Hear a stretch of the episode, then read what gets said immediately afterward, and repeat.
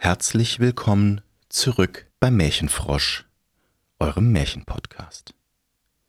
Und heute erzähle ich euch ein Märchen aus Ungarn, die alte Frau und der Tod. Und das Märchen geht so.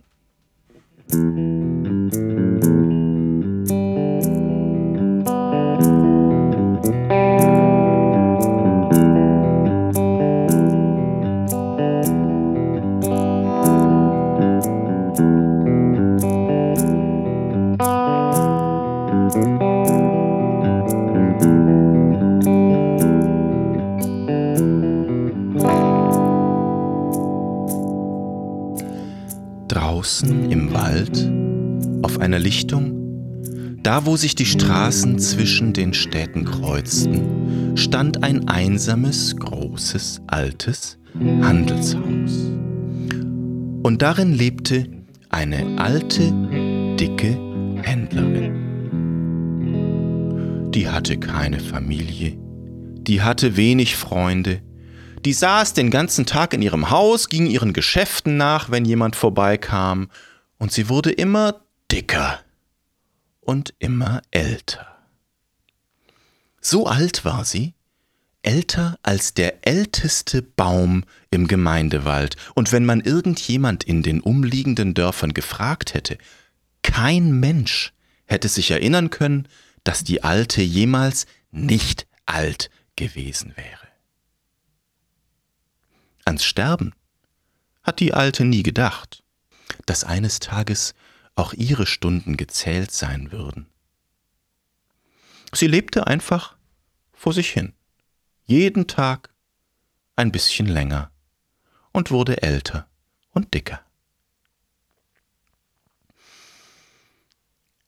Eines Morgens erwachte der Tod, streckte sich in seinem Bett und pflichtbewusst wie er war, war sein erster Blick auf Sanduhr und seine Schiefertafel. Oh, sagte Tod, jetzt wird's aber Zeit.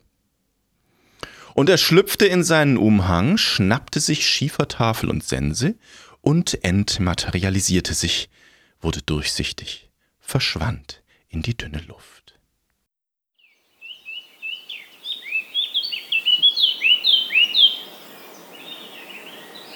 Zum Vorschein kam er wieder in unserer schönen Welt an einem herrlichen Frühlingstag auf der Wiese gegenüber des Handelshauses. Der Tod schritt durch die Blumenwiese und klopfte bei der Alten an die Tür.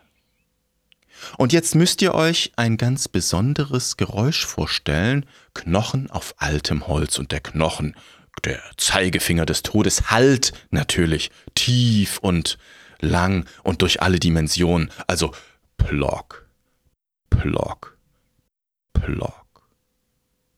Auf der anderen Seite schlurfte etwas heran, es rasselte, der Riegel wurde geöffnet, die Tür ging auf. Ja? Guten Tag, sagte der Tod. Was willst du? Ich, ähm, bin der Tod, sagte der Tod. Ja und? Äh, der Tod war etwas verdutzt. Ich komme, um dich zu holen. Was? sagte die Alte.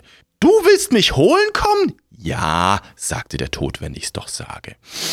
Aber, aber, aber, jetzt merkte die Alte langsam, was die Stunde geschlagen hatte. Aber, aber, so alt bin ich doch noch. Doch, sagte der Tod, sehr. Aber ich hab doch noch gar nichts geregelt, ich hab doch meine Sachen noch gar nicht, ich hab mich von niemandem verabschiedet. Kann ich nicht noch ein bisschen Aufschub? Nein, sagte der Tod. Nur eine Woche? Nein, sagte der Tod. Nur ein Tag? Oh, sagte der Tod. Die Alte wurde langsam anstrengend. Na, von mir aus, nach so vielen Jahren, einen Tag gebe ich dir. Bitte, bitte, bitte, sagte die Alte, damit ich da wirklich sicher sein kann. Kannst du mir das bitte auch schriftlich geben? Was? sagte der Tod. Ja, bitte, ich fühle mich dann sicherer. Na gut, sagte der Tod Und er nahm das Stückchen Kreide von seiner Schiefertafel und schrieb in der ihm eigenen, leicht krakeligen, aber trotzdem sehr gut lesbaren Schrift an den Türrahmen Morgen. Und drehte sich um und ging.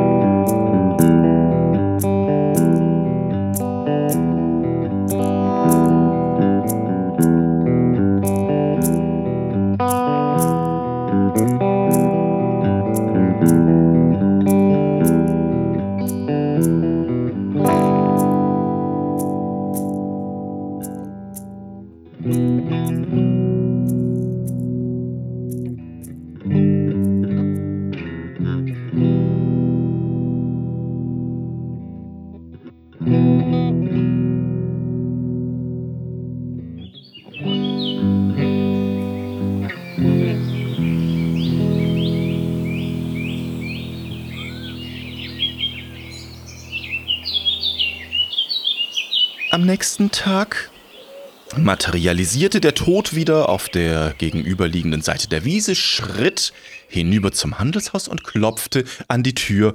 Plock, plock, plock. Auf der anderen Seite keine Reaktion. Nochmal. Plock, plock, plock. Ein Schlurfen. Und dann ging das Guckfenster auf. Ja! Ich komme, dich zu holen, sagte der Tod. Das geht nicht, sagte die Alte. Guck hier in deiner eigenen Hand. Und auf dem Türrahmen stand in des Todes eigener Handschrift, unzweifelhaft und klar zu lesen, das Wort morgen.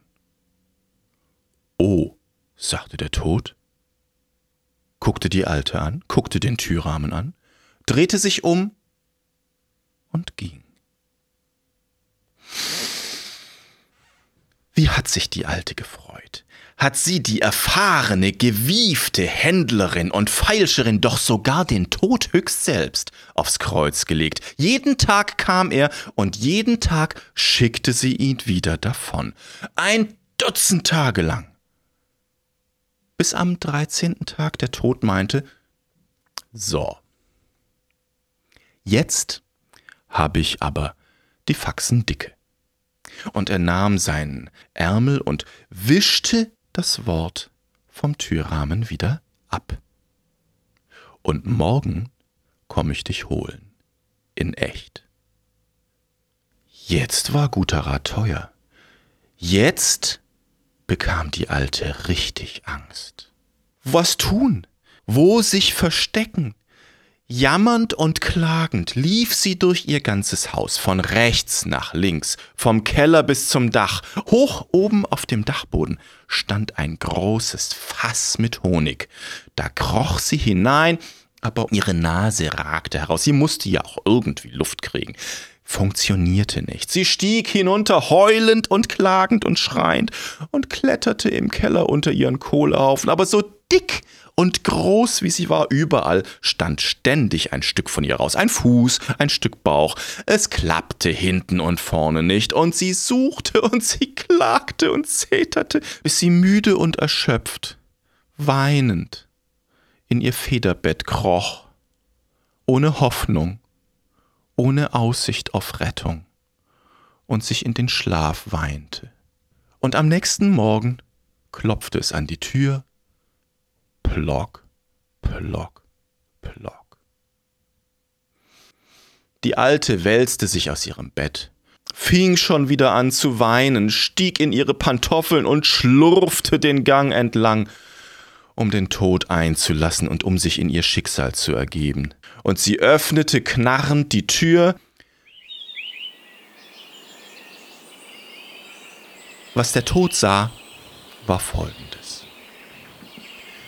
ein großes, schmutziges, undefinierbares Ungeheuer, das den ganzen Flur ausheulte und bedrohlich auf ihn zuwankte, das entsetzlichste, was er in seinem ganzen Dasein überhaupt jemals gesehen hatte, und bis ins Mark erschüttert, drehte der Tod sich um und lief so schnell seine Beine und die Sense über der Schulter ihm das erlaubten. Tja. Und wenn er bis heute nicht angehalten hat, ne, dann lebt die Alte auch heute noch.